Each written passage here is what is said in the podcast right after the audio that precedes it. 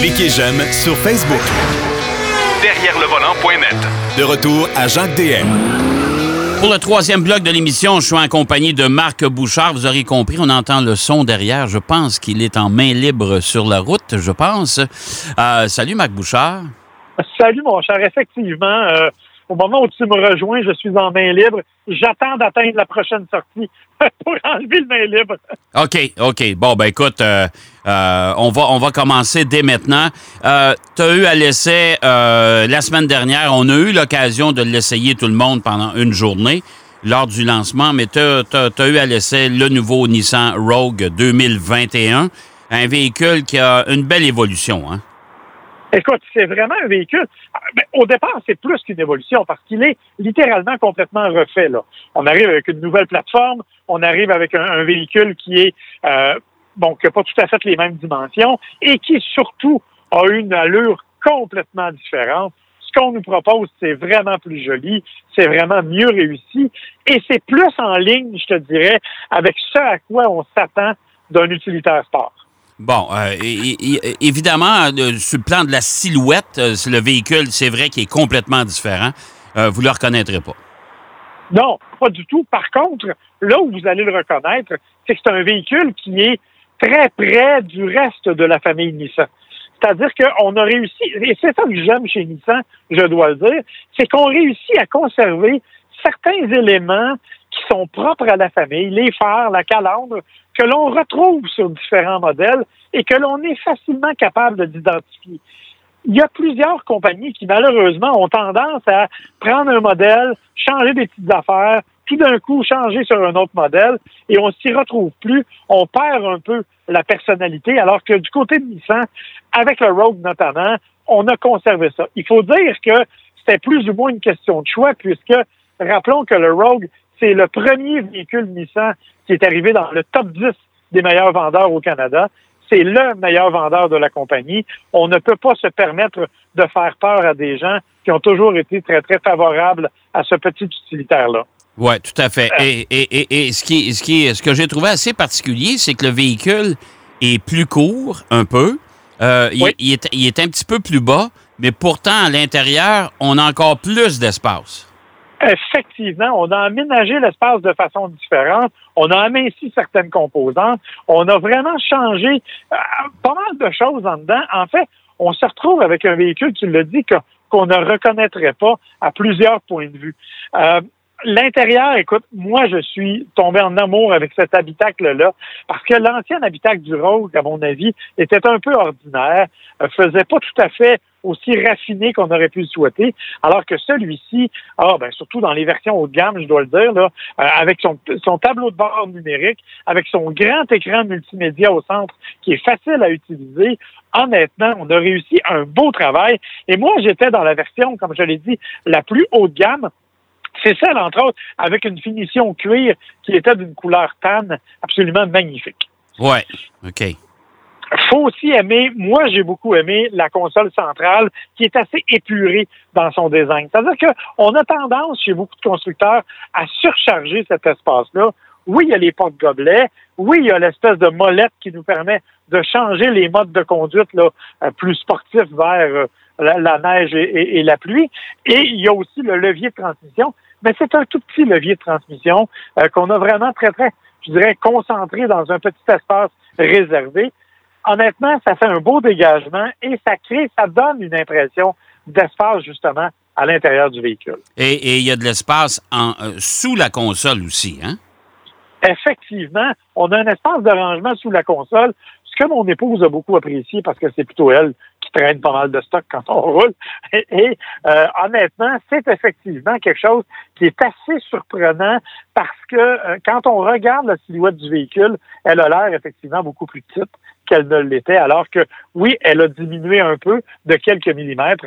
On n'a pas trop joué avec l'empattement, par contre, mais on a réussi à bien et à mieux aménager cet ensemble-là c'est vraiment bien fait. Bon, sur le plan euh, motorisation, euh, ça, je pense que c'est euh, un peu dans la continuité des, de la philosophie de Nissan. Totalement, sauf qu'on arrive avec un véhicule qui a gagné un petit peu en puissance. On parle de 6 chevaux, en fait, euh, 181 chevaux maintenant, donc qui sont disponibles sous le capot, moteur 4 cylindres 2.5 litres, jumelé à une transmission qui avait tendance à être un petit peu paresseuse, je te dirais, dans la façon dont elle se comportait. Or, aujourd'hui, je trouve que cette nouvelle transmission-là, elle est toujours, c'est toujours une CVT, beaucoup plus dynamique, beaucoup plus réactive, beaucoup plus agréable en conduite. Et on a même, encore une fois, des, des vitesses simulées ou avec des palettes au volant qui nous permettent justement d'avoir accès là, à toutes sortes de sensations de conduite qu'on avait peut-être moins auparavant.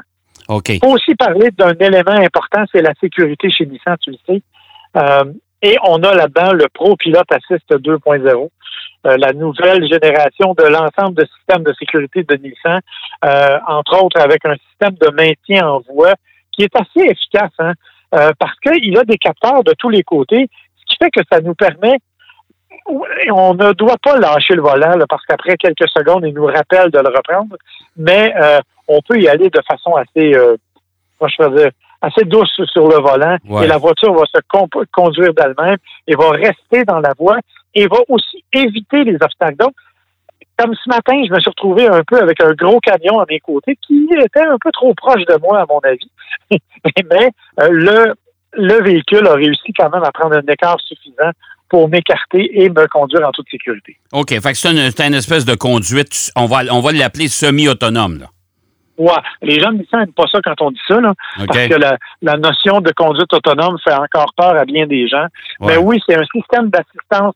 Ça, ça s'appelle des systèmes d'assistance à la conduite. Ouais. Et honnêtement, euh, dans certains cas, ils sont très, très intrusifs. hein. On a l'impression que la voiture réagit trop rapidement et trop violemment. Dans le cas du Rogue, au contraire, j'ai, je l'avoue, euh, été assez étonné de cette euh, de la douceur avec laquelle ça s'est fait et de la façon dont ça s'est fait.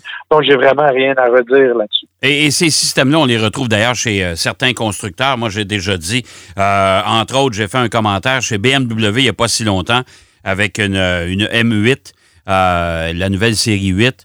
euh, Grand, Grand Coupe et puis j'ai dit aux gens de BMW refaites vos devoirs parce que les c'est saccadé les changements de voix sont sont sont, euh, sont légèrement violentes tu sais là t'as l'impression de Ouais. tu sais, je veux bien croire qu'ils veulent mettre ça dynamique. Tandis que chez Nissan, ça se fait en douceur. Tu sais, ça se fait quand même tout doucement. Euh, t'as pas, euh, tu donnes pas l'impression à tes, à tes voisins de route euh, que tu tu t'installes pour piloter une voiture de course. là. Effectivement. Et l'autre élément, c'est que certaines compagnies ont un petit peu de difficulté à maîtriser le mouvement.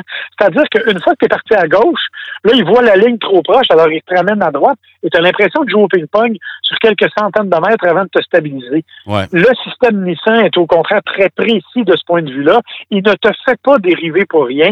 Tu arrives vraiment dans une trajectoire qui est toujours la bonne. Et honnêtement, jusqu'à là, honnêtement, je te dis, très peu à redire à ce système-là, qui est une amélioration par rapport à celui qu'il y avait auparavant. Et, Donc, c'est vraiment une bonne chose. et si jamais vous avez la chance d'essayer le fameux système ProPilot chez, euh, chez Nissan, euh, il y a un élément de sécurité qui est important parce que si vous décidez de changer de voie sur l'autoroute sans utiliser les clignotants, vous allez sentir une résistance dans le volant parce que la voiture, elle veut pas y aller. Euh, elle, te signifie que non, euh, on peut pas y aller là, c'est parce que tu es en train de dévier de ta voie. Si vous mettez le clignotant, cette sensation-là euh, disparaît. Effectivement.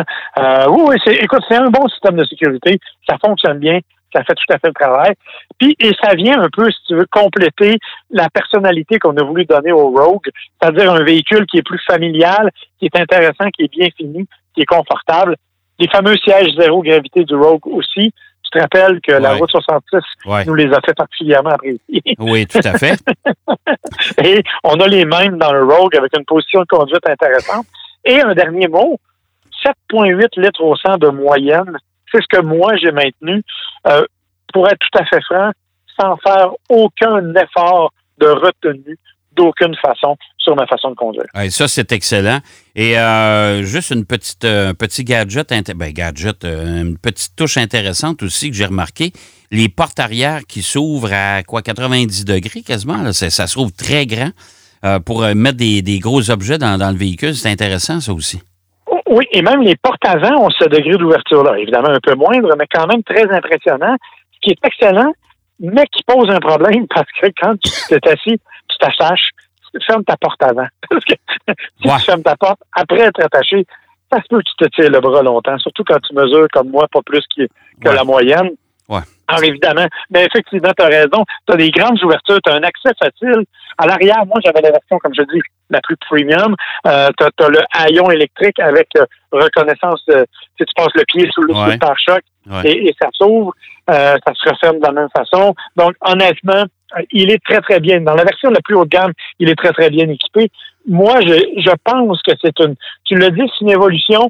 Euh, à mon avis, c'est un beau pas en avant pour Nissan qui non seulement a réussi à conserver ce qui plaisait dans l'ancien Rogue, mais va, devrait être en mesure d'aller chercher de nouveaux amateurs pour ce nouveau Rogue qui, à mon avis, une belle réussite. Ah, tout à fait, tout à fait. Euh, ça, c'est le Rogue, mais euh, dans, en deuxième portion de ta chronique, là, tu as une étude assez particulière euh, qui nous vient de la Grande-Bretagne. Ouais, c'est une compagnie britannique qui s'appelle Zuto.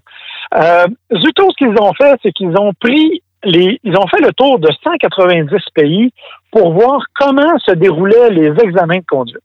OK.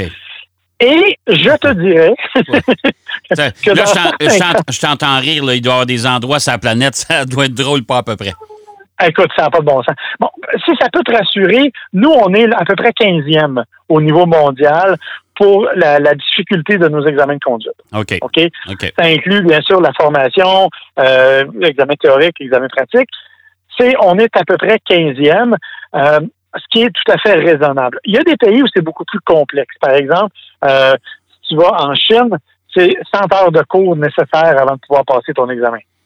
100 heures de cours? Ouais, Et ça, boy, ça commence à être sérieux. En, Austra- en Australie, tu dois avoir conduit pendant au moins 120 heures avant de pouvoir passer ton examen pratique. 120 heures. Ça veut dire avec un, avec un permis temporaire, là. Avec un permis temporaire, mais tu dois faire valider 120 heures. Chez nous, on dit que tu dois conduire pendant un an avec un permis temporaire, mais il n'y a personne qui valide combien d'heures tu fais. Là. OK. Tu sais, je veux dire, tu peux très bien ne jamais prendre un volant, puis personne ne le saura jamais. Ouais. Alors que là-bas, tu dois valider 120 heures. Euh, il y a des éléments comme au Vietnam, par exemple, toi qui adores les, les, les, euh, les examens, ben, Ouais. l'examen théorique du Vietnam compte 450 questions. 450 questions? Oui, je Ben, sais pas voyons donc.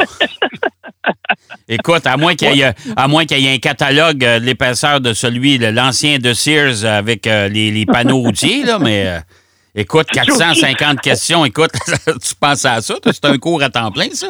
Non, non, écoute, je ne sais pas pas tout qu'est-ce qu'ils peuvent poser comme question, mais il y a 450 questions donc euh, sur l'examen vietnamien, ce qui est déjà une bonne idée. Là. Euh, bon, le Japon fait partie aussi des endroits où c'est difficile parce que tu as un nombre d'heures de cours à suivre. Euh, il y a une quinzaine de pays dans le monde où, en plus d'évaluer ta façon de conduire, on va évaluer si tu connais les premiers soins.